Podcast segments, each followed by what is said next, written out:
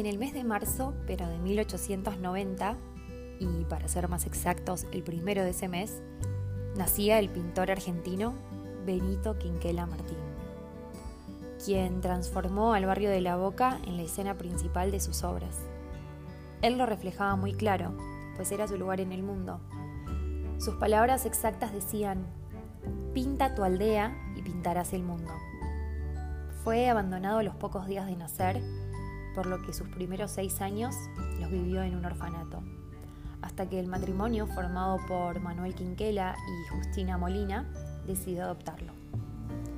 Allí entonces empezó a estudiar en la escuela, pero solo pudo permanecer dos años, ya que con tan solo nueve tuvo que comenzar a ayudar a su padre en la carbonería. Y luego de adolescente, ese trabajo se transformó en obrero portuario. En ello podríamos encontrar la clara explicación del por qué estos personajes de peones portuarios fueron omnipresentes en todas sus pinturas. Y sí, porque conocía ese mundo desde muy adentro y con ello no solo resignificaba esa labor portuaria, sino también la esperanza del trabajo. El barrio de La Boca en aquel entonces era cosmopolita. Personas de todas partes del mundo habían llegado con mucha ilusión a las tierras de la prosperidad argentina. Y el arte en las veredas y en las calles formaba parte de una realidad común. Y él no se quedó atrás, Comenzó a estudiar en el taller del pintor Lázari y en 1918, ya convertido en un artista, decidió cambiar su nombre, de Benito Juan Martín a Benito Quinquela Martín. Pero para la crítica de aquel entonces su arte era demasiado popular, por mostrar repetidamente a los hombres trabajando en el puerto.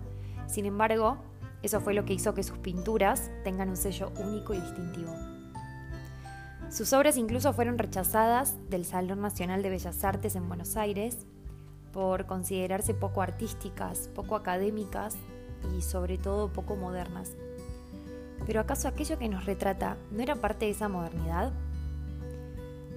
La escena local de aquel entonces contaba con artistas como Petoruti y Jules Solar, que habían tenido la posibilidad de viajar y de estudiar arte en Europa, por lo cual habían traído un lenguaje muy vanguardista abstracto, cubista, futurista, expresionista.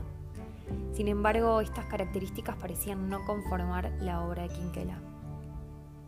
Pero por suerte, el tiempo supo darle su lugar, el lugar que se merecía, a este artista de los márgenes, como se lo suele llamar.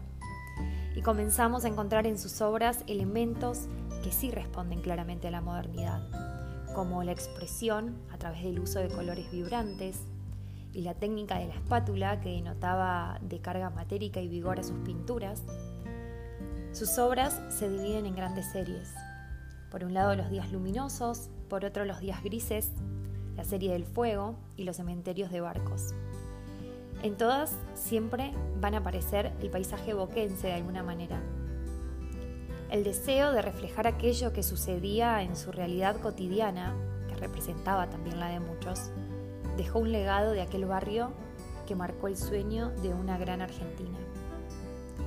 Quinquela, consciente de todo esto, donó en vida todo su patrimonio y hoy podemos disfrutarlo en el museo que lleva su nombre, lo que era su antiguo hogar, y que se ubica nada más y nada menos que en el barrio de La Boca. Pueden averiguar para ir y conocer este espacio si están en Buenos Aires o si vienen de paseo.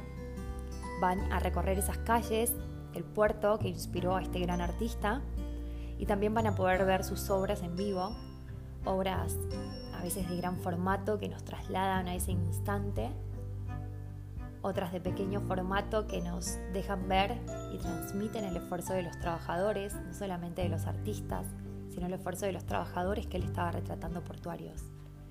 Quinquela fue uno de los artistas más reconocidos a nivel mundial de Argentina. En su época tal vez no se supo disfrutar, no se supo enaltecer como merecía, pero poco tiempo después sí lo logró.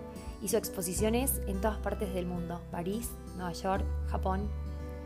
No hay una persona que no se pare frente a una obra de él y vibre. Da vida, te devuelve las ganas de trasladarte a ese momento crucial de la historia que marcó para siempre también a una nueva Argentina.